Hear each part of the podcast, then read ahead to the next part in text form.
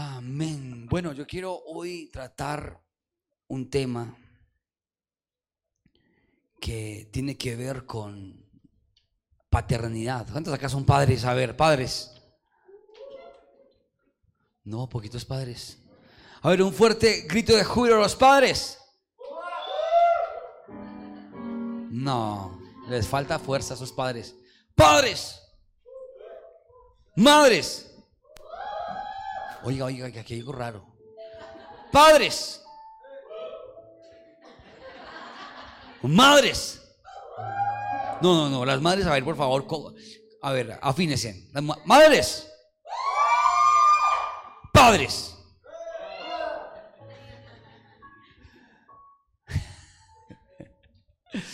Bueno, eh, esta es la muestra que las madres tienen más fuerza que los padres.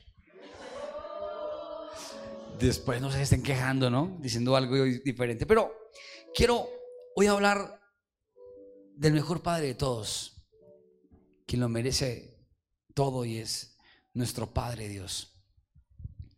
Eh, conocer a Dios como Padre es algo realmente difícil porque um, conocemos a un Dios, ¿no? Conocemos al Dios, el creador de todo, pero un Padre no. Entonces tenemos la conciencia de un Dios eh, que, que nos ayuda, que nos oye y que contesta nuestra oración. Pero a veces olvidamos nuestro Padre. ¿Quién es nuestro Padre Dios? Y no reconocemos a Dios como Padre. Por eso cuando, cuando Jesús llegó, la gente quedaba como sorprendida, como aterrada, como que miraban, ¿y este quién es para que hable así? Y que diga mi padre y yo, mi papá, oren pues a mi padre. No hay camino al padre si no es por mí. Y hablaba del padre cuando anteriormente para ellos hablaban era de un Dios, el Dios de Abraham, de Isaac, de Jacobo, el Dios de Israel, y hablaban a Yahvé, a Jehová, Dios de los ejércitos. Y tenían nombres como Sirkenu, Kadesh, Rojí, Sama, Donai, Nisi, sí, Sama. Y hablaban de, de Jehová como el Dios de los cielos y, hablaban así, el Dios eterno y Padre de él, no, Padre no, el Dios eterno y Señor de todo lo que existe. Pero cuando llega Jesús, habla de el Padre. Y cuando en Mateo capítulo 6 menciona una oración, dice, más bien ustedes oren así, Padre nuestro. ¿Cómo empezó él? Padre nuestro. O sea, en reconocer a Dios como Padre nuestro es algo maravilloso porque pocos conocen al Padre, al Padre y las luces, al Dios creador de todo. Y vivir esa paternidad es vivir en la confianza que Dios no te va a desamparar. Es vivir en la confianza de que si Dios está a tu lado, tú estás confiado. De que pase lo que pase y vivas la dificultad que vivas, si tu Padre Dios te reconoce, gloria a Dios, eres bendecido. Y quiero ir a la palabra de Dios al Salmo 103, verso 13. Dice ahí, el Señor es como un padre con sus hijos. Diga conmigo, el Señor. A ver, a ver, a ver, a ver. Métale un pellizco al que está al lado, dígale, despierte. Despierte. Dígale conmigo, el Señor es como un padre con sus hijos. Fíjense que aquí hay una característica del Señor como padre.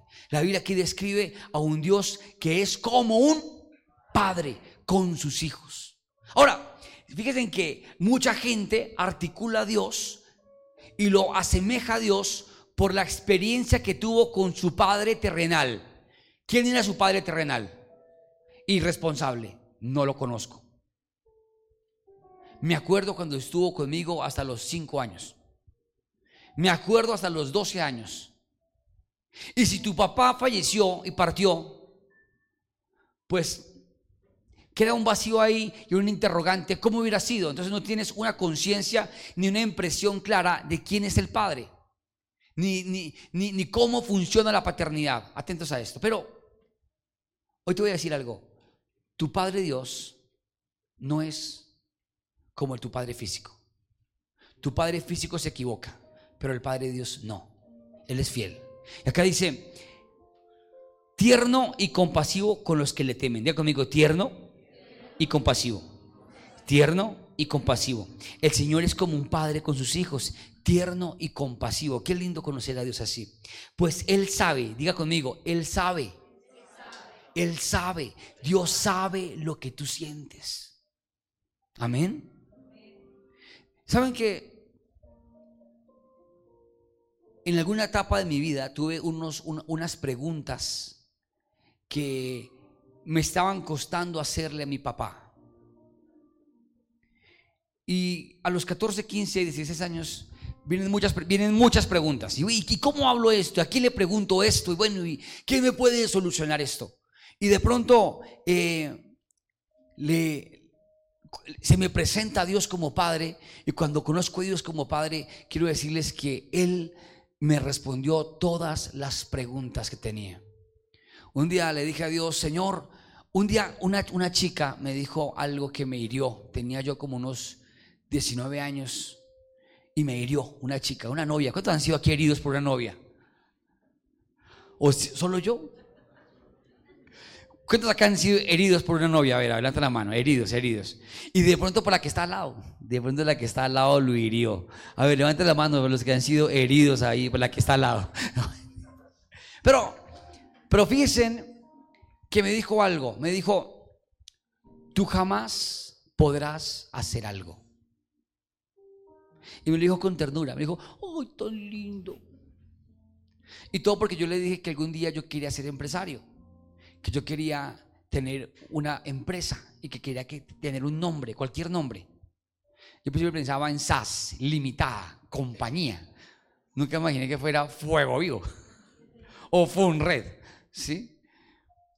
Y yo le dije, quiero, quiero montar una empresa y yo, yo quiero ser el que, el que está en la empresa, el que la dirige.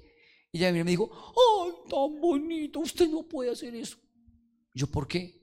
Porque usted no tiene la capacidad. Y sí, me quedé serio.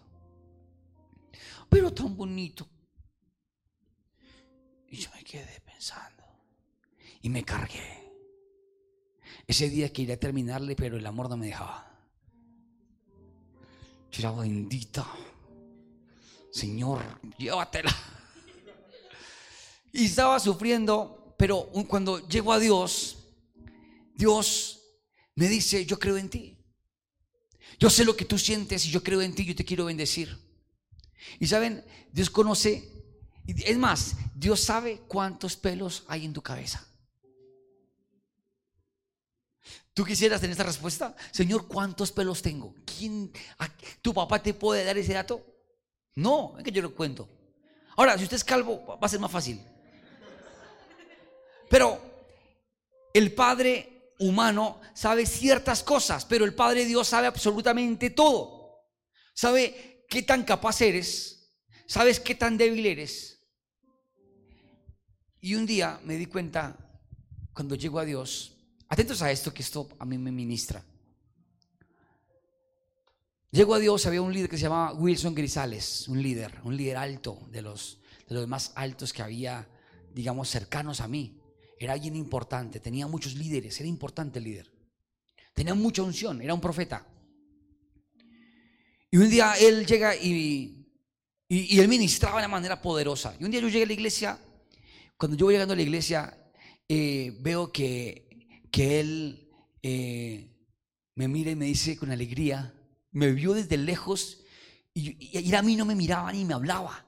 Y yo era pues eh, como novato en la iglesia yo me quedo mirándolo y yo venía triste, yo venía llevado, ¿sí? Porque le había dado un beso a mi novia. Bueno, ni era ni mi novia, peor todavía. Pero yo venía dispuesto a decirle todo a él o a mi líder directo. Yo así le voy a decir la verdad. Yo venía triste. Y venía caminando. Cuando viene, cuando viene él, alguien me mira así, yo era conmigo, no puede ser, no, no, no. Y miré para todos lados, sí, soy pues para mí, mire para acá. Y yo, y me acordé. Y dije, Dios mío, Dios le reveló que yo me di un beso con ella. Ahorita que me va a decir, ¿por qué le di un beso? Yo, yo, dije, Dios le reveló. Y llegué yo y me acerqué así. Digo, ¿cómo estás? Yo, bien. No, mal. ¿Por qué? Yo pensé, yo estaba recién llegado al Evangelio, llevaba como unos seis meses. Yo dije, mínimo, aquí tengo en encima aquí algo que dice, se acabó de besar con una vieja. Sí, y yo, Dios mío, lo miré y yo, me besé con una chica. Y me miró y me habló durísimo. Me dijo, ¡lo embarraste! Y me, metió el dedo acá, casi me metió un puño. Lo embarraste, lo embarraste. Me cogió duro acá. yo, yo lloré, no porque. Me lloré por, la, el regaño. Y yo, Dios mío, yo lloré.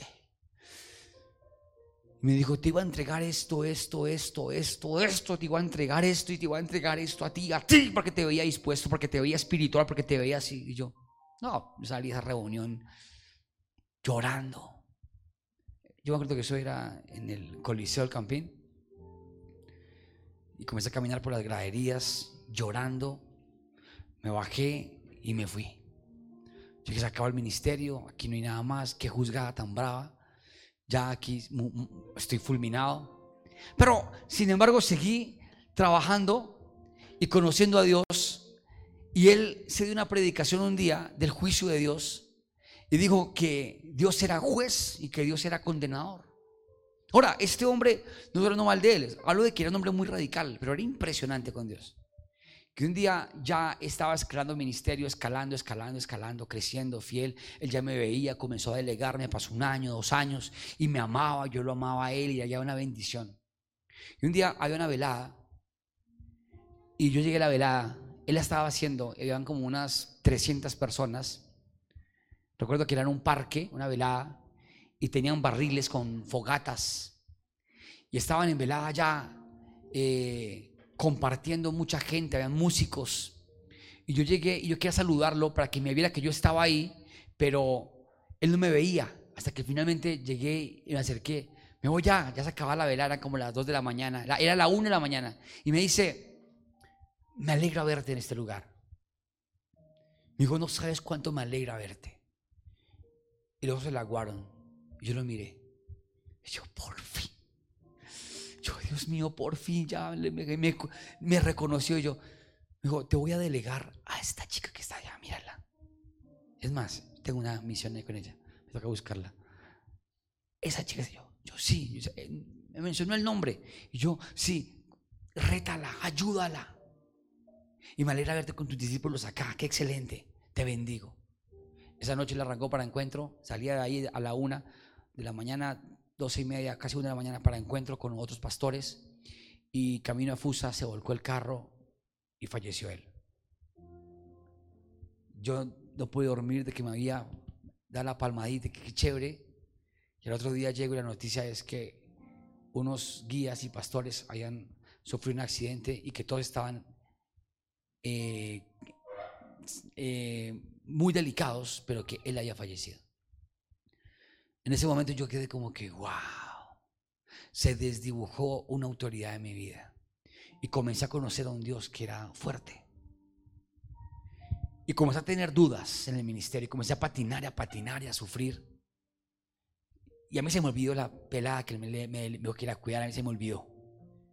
dije que se condena. Oh, mentiras. Pero a mí se me olvidó ella. dije, ah". Sí. Yo comencé a vivir mi proceso. Y recuerdo que mi líder, que era una mujer, nunca me llamaba, nunca me visitaba. Y yo andaba muy molesto y cargado porque no tenía la presencia de una autoridad sobre mí. Y ella se andaba con los discípulos. Mis consentidos se andaba con los discípulos y yo era discípulo de ella, pero ella no me consolidaba a mí. Ni me hablaba, ni me determinaba. Yo era NN para ella. Y yo andaba como triste, yo como que, oiga, como que yo como que la verdad para este tema, no. Y un día, eh, sobre las 5 de la mañana en oración, Dios me habla y me dice, yo te enseñaré, te enseñaré a ser mi hijo. Y yo quiero que entiendas que yo soy tu padre. Y lo entendí con el Salmo capítulo 2, versículos 7, 8 y 9, que rompió mi corazón y me ataqué a llorar de rodillas en mi habitación. Y lloraba y lloraba y lloraba ahí.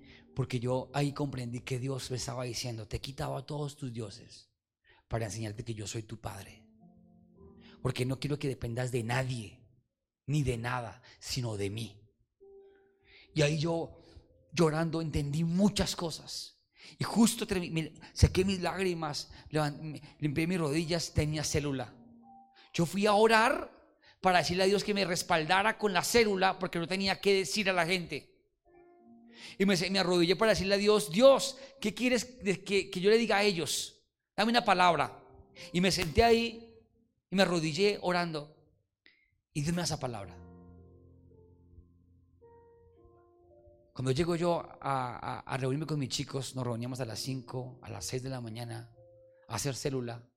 Hacíamos célula a las 10 de la noche. Hacíamos célula a las 1 de la mañana. Y eran 30, 40. Y recuerdo que yo llegué y le dije a ella, a ellos, usted me dijo esto, que yo soy, que él es mi padre. Y yo iba con tanta unción ese mensaje que ellos, muchos se tiraron y empezó a llorar reconociendo que Dios era su Padre. Cuando tú no reconoces la paternidad de Dios, tú estás viviendo una religión. Porque es que Dios quiere que tú le identifiques a Él como Padre. Y Dios te va a quitar a ti muchos dioses. Va a derribar a mucha gente que tú creías que era importante. Para que tú aprendas que tu dependencia no es de un hombre, sino de Dios directamente, del Padre. Por eso acá dice, el Señor es como un padre con sus hijos. Responsable que te da el apellido, que mata el fantasma que entra a tu habitación, que te enseña. Un padre genera protección, es tierno y compasivo. ¿Saben? Reconocer eso del Padre para mí fue maravilloso, que Dios es tierno y compasivo. Yo tengo una convicción tremenda de que Dios me ama mucho. Díganle que está al lado, Dios me ama más a mí que a usted.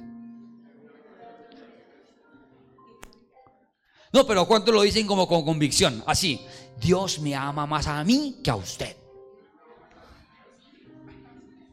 Porque es que nos enseñaron, yo tengo un amigo que me ama, su nombre es Jesús, y después Él te ama con su tierno amor. Y te ama, Él te ama. ¿Sí? Y hay canciones que dicen, el Señor te ama. Pero ahora es, Dios me ama a mí como padre. Dios me ama. Y dice, pues Él sabe lo débiles que somos. Eso sí me gusta. Dígale que está al lado. Eso sí me gusta. ¿Saben? No hay cosa más charra. Ahora, presten atención a esto. Un día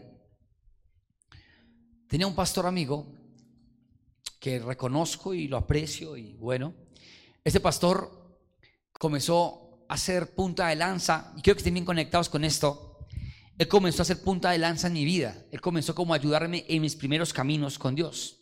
Pues con Dios no, con el ministerio. Y él me enseñaba mucho, mucho, mucho, mucho. Yo aprendía mucho de él y me volví rápido para eh, tomar de él, buscando hacer alianzas con él. Pero fíjense, un día él baja los brazos y de un momento a otro renuncia al ministerio. Yo recuerdo que estábamos en una, en una oficina, varios líderes, y yo era, y, dos copastores, o pastores anexos, y era uno de ellos, hijo de esa iglesia. Y yo estaba allá, y Fuego Vivo hasta ahora estaba arrancando, atentos la historia. Fuego Vivo hasta ahora estaba arrancando. Cuando él dice, renuncio, y yo veo que comienzan a llorar los líderes, a llorar.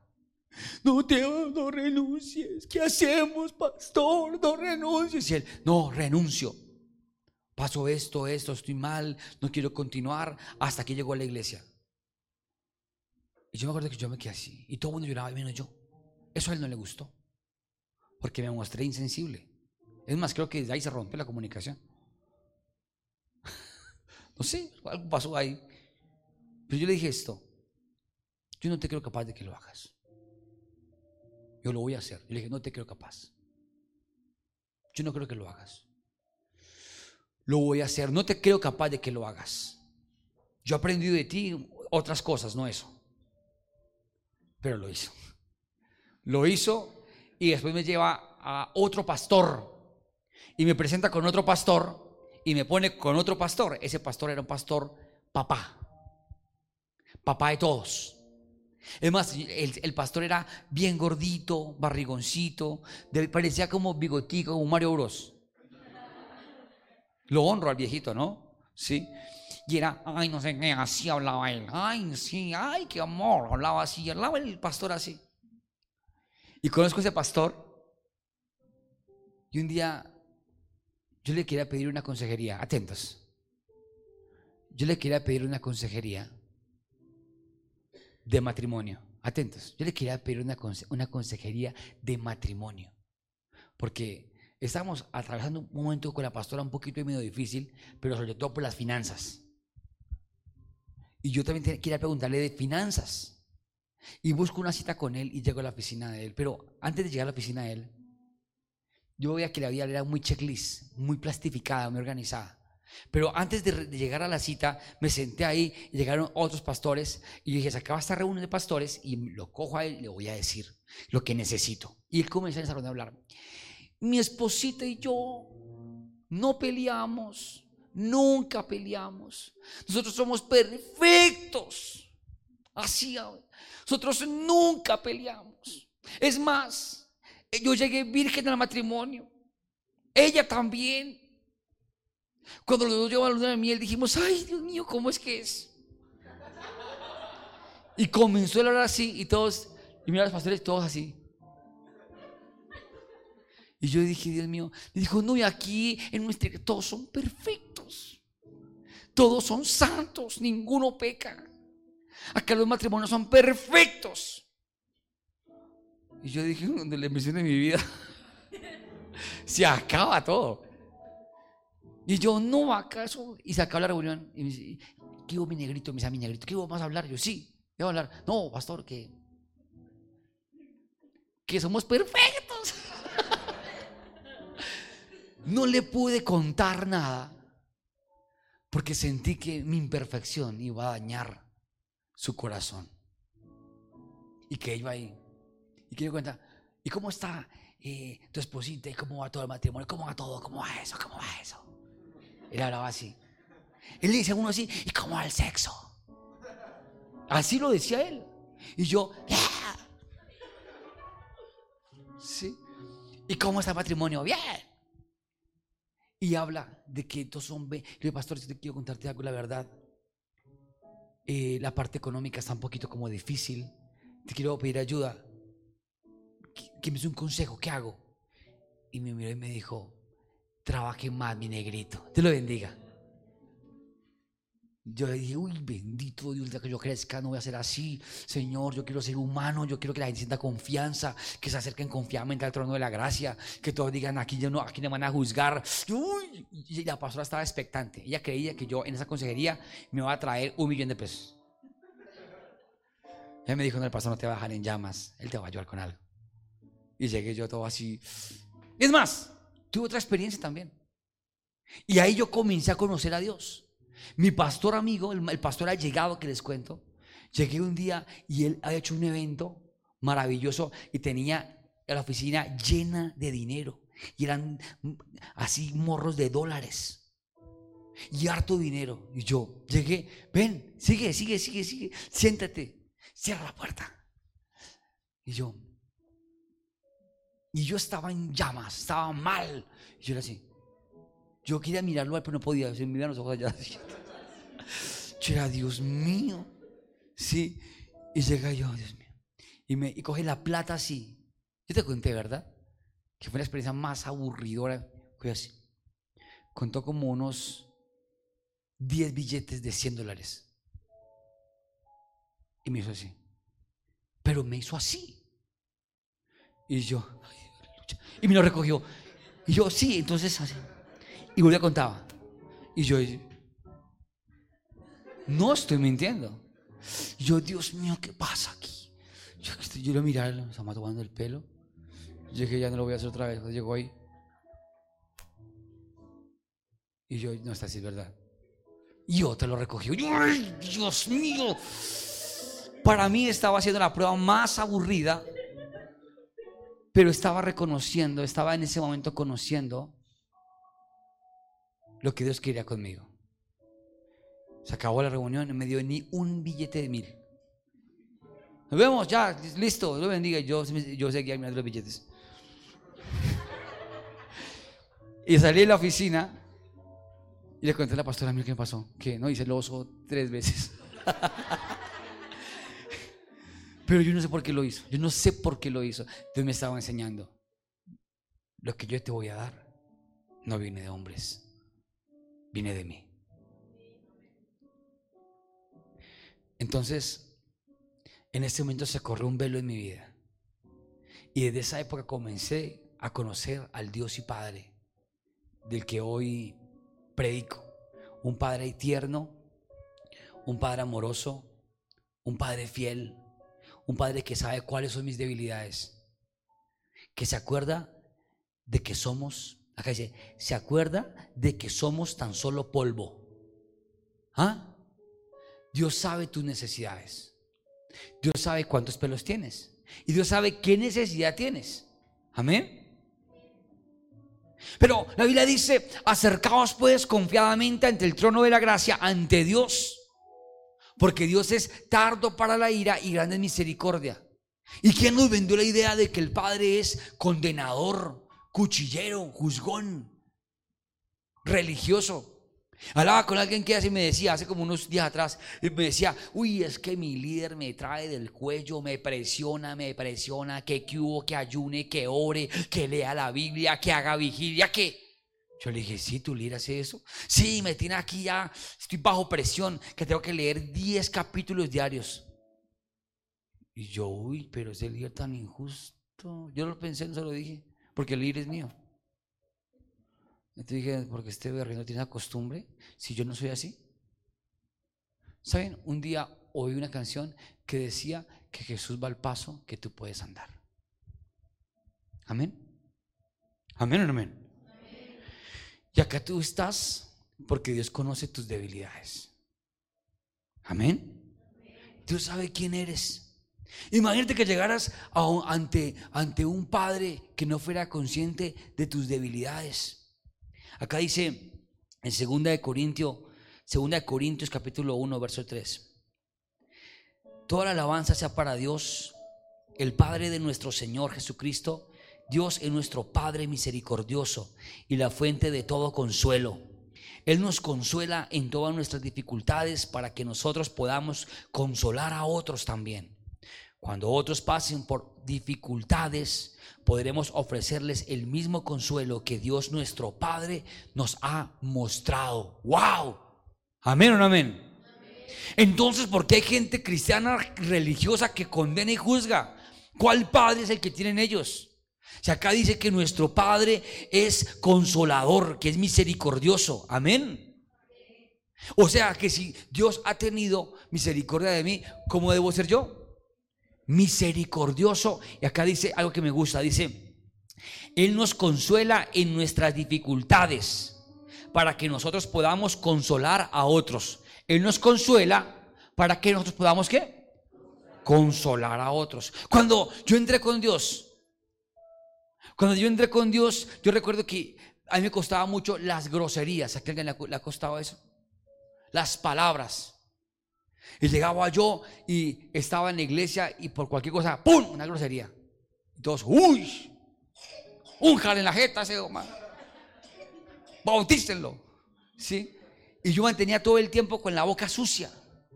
Y mi líder, misericordioso de aquella época, me dijo, parce, si dice una grosería, le meto un puño, un gato. Vamos papá esa, hasta que aprenda. Y yo le dije, hágale una, tin. Yo, ay, a cuidar. ¡Pam! ¡Pum! No me daba, cuando no reaccionaba, era que sentía el puño por cualquier cosa. Es más, decía bobo, puño. Tonto, puño. No existía palabra ni imbécil, ni ridículo, ni nada de eso. Pero fui conociendo a un Dios que era humano. Un Dios que era consolador. Y ahí conocí a ese Dios y con el tiempo puede llegar a la iglesia gente con problemas, con dificultades, pero he entendido que como Dios me consoló a mí, yo debo consolar a otros. Y un día estamos en un encuentro y yo estaba hasta ahora conociendo la paternidad de Dios. Y el pastor se para adelante, Douglas Vergara, me acuerdo del pastor, Douglas Vergara. Se para el pastor, Douglas Vergara, éramos, él hace esta gesticulación, bastante cejón, así se para él y éramos como unas 50 personas y llega y dice él, ¿quiénes acá han consumido marihuana? ¿Quién, ¿Quién iba a levantar la mano? Y yo venía ahí con la lucha. Yo, Dios mío, me pillaron el boño.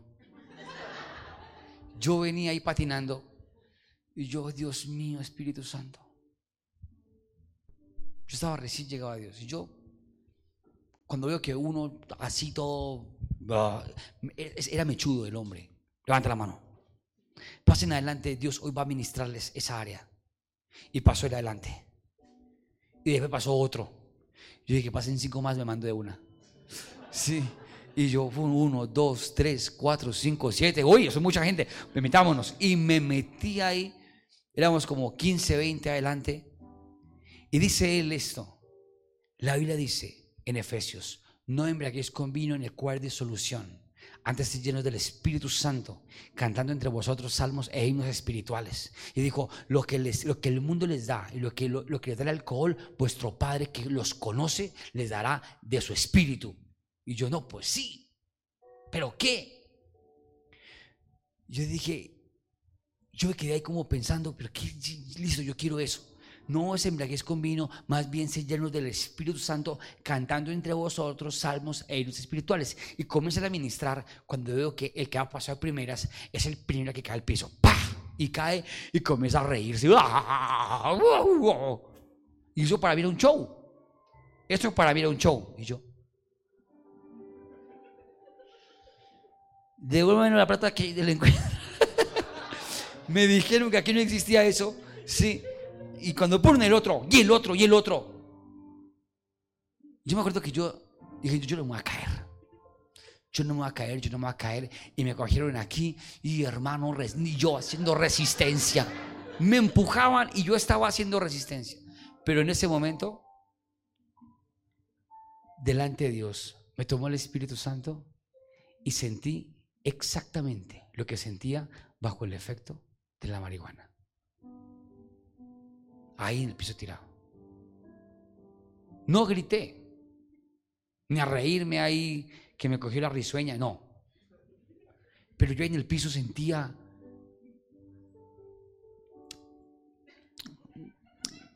ay, ¿qué pasa? Se me resecaron los labios y comencé a sentir cosas y en ese momento entendí que Dios tiene la capacidad de entender tus debilidades y darte de su amor para que tú sientas que Él es más grande que cualquier cosa. Amén.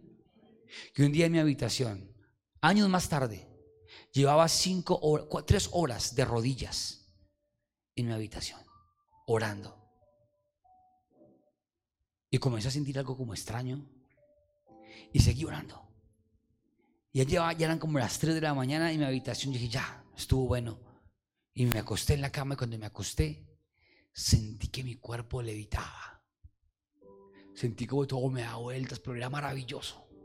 Yo era, Dios mío, ¿será que me estoy yendo? ¿Será que, ¿será que ese es el túnel que hice?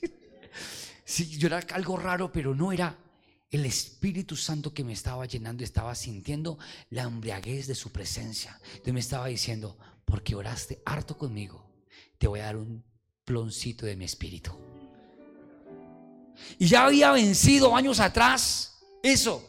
Pero Dios sabe lo que tú quieres, porque Él conoce tus debilidades. Ahora, no es mi debilidad. Porque se cauterizó, se venció, Dios me dio la victoria. Recuerdo que antes vivía de mal genio. Ya mantengo tranquilo. Antes dudaba mucho, ahora creo. ¿Sabes por qué? Porque he tomado de la savia, del ADN de mi padre. Mi padre no es el que me dio el apellido. Sí es un padre, pero mi padre real es el que me creó. Y el que me creó y puso el nombre en mí, antes de nacer fue mi Padre Dios. El que conoce qué es lo que quiero. Yo a veces miro mi casa Ayer iba entrando a la casa, anoche, iba entrando a la casa y los árboles se crecieron mucho, unas matas y están tapando casi la entrada. Pero así. Y miraba el pasto y ya dije, Dios mío, mi casa ya parece una jungla. Se está llenando de matas.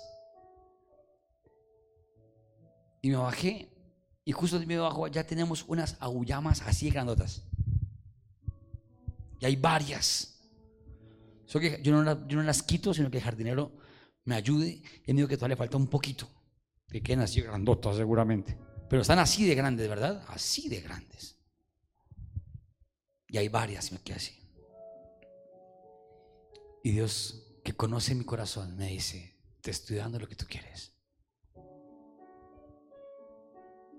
Dios nos da lo que queremos. Amén. Dios te da lo que tú quieres. Pero cuando tú eres hijo del Padre, cuando no eres hijo del Padre, andas errante, buscando a quién demandar.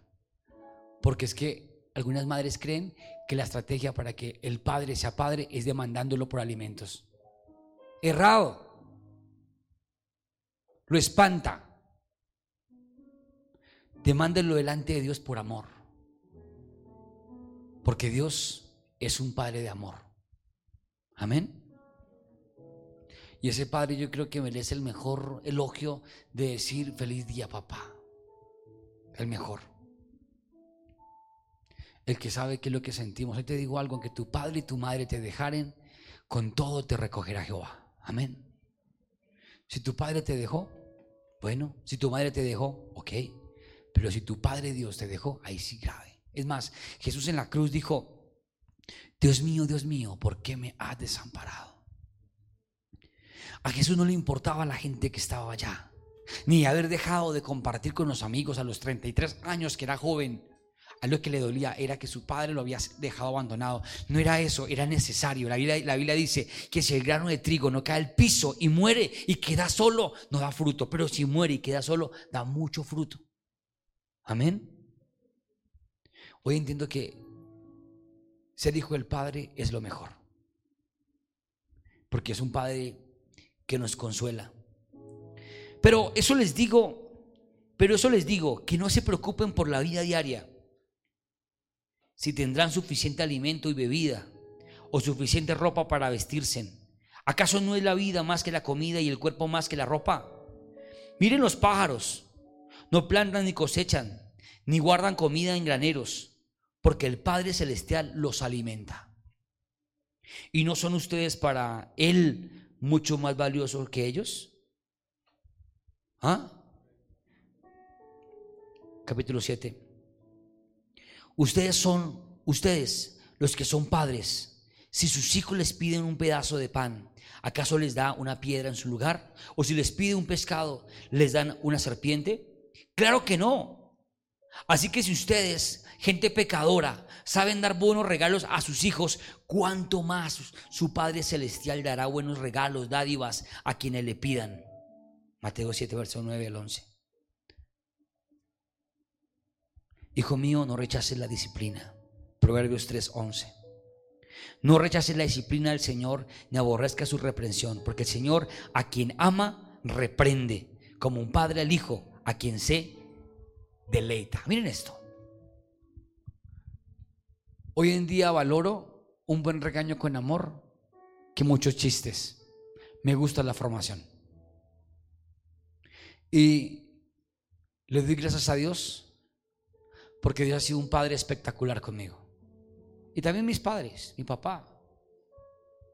Pero Dios ha sido un padre espectacular. Y acá dice que Dios al hijo que ama lo reprende. Entonces a veces me da pao pao. Me mete mis juguetazos y yo lo recibo con amor porque sé que me ama. Yo sé que Dios me ama. Yo sé que Dios me ama. ¿Cuántos saben que Dios les ama? Tu Padre Dios no es tu Padre físico. Tu Padre físico te enseña una cosa, pero tu Padre Dios te enseña otra. Otra muy, muy, muy diferente. Yo quiero decirles en el nombre de Jesús, en el nombre de Jesús, honren a su Padre, nuestro Padre Dios. Jesús dijo, cuando ustedes oren, no hagan vanas repeticiones como le hacen los gentiles que creen que por sus repetidas serán oídos. Más bien oren así, Padre nuestro. ¿Sabe qué significa esto? Que siempre cuando tú ores, debes orar y abrir, abrir, la oración con la conciencia que es al Padre al que se le ora. ¿Me copian? Entonces, papá, papi, papá, apaito, papá, papá, como quieras decirlo, pero a tu Padre, Padre, necesito esto. Padre, ayúdame. Papá, gírame ahí un centrico. Amén. Si su papá tiene dinero, usted no va a llegar. Excelentísimo y distinguido Padre. Oh Padre creador del cielo y la tierra. No. Entonces llegas, papá, eh, te amo. Papá, te amo. Papi, eres el máximo, papá. Te amo, papá. Ah. I love you, papá. Te amo. Papá, 100 mil pesitos. Por favor, papá, tú te lo tienes todo. Eres el dueño del oro y la plata. No me desampares 100 mil pesitos. Amén. ¿Para qué? Para gastármelo en cositas. Tu papá sabe que es lo que tú quieres y te lo da. Amén. ¿Lo crees o no lo crees? ¿Cuántos quieren carro? ¿Cuántos quieren mejorar de carro? Pídaselo a papá. Eres el dueño de los carros gama alta. ¿Sabían eso? ¿O no sabían eso? Él es el dueño de los carros gama alta. Señor de los Ferraris. papá. Órenle al papá. Ahora, si tienen un problema matrimonial, Dios es el experto, es el creador de todo. Papá, papi, es que mi esposa no se quiere sujetar. Mi esposa me pega. Órenle a papá, amén. O de pronto, papá, es que ahora soy papá. Y no tengo que a las así, Sus nietos, papá. Háblele a Dios. Y Dios le dice, hijo mío, abre tus manos, toma la bendición, porque conozco tus debilidades. Amén. Y nuestro Padre también tiene el poder de sanarnos, porque la Biblia dice que Dios es sanador. Amén. Entonces, por encima de los médicos está el Dios que sana. Y por encima de nuestro vacío emocional y nuestra depresión y nuestra amargura está el Padre que nos consuela. Así que tenemos que ir a ese Padre. Yo les invito en este momento a que lo invitemos a Él a nuestro corazón. Cierra tus ojos ahí donde estás.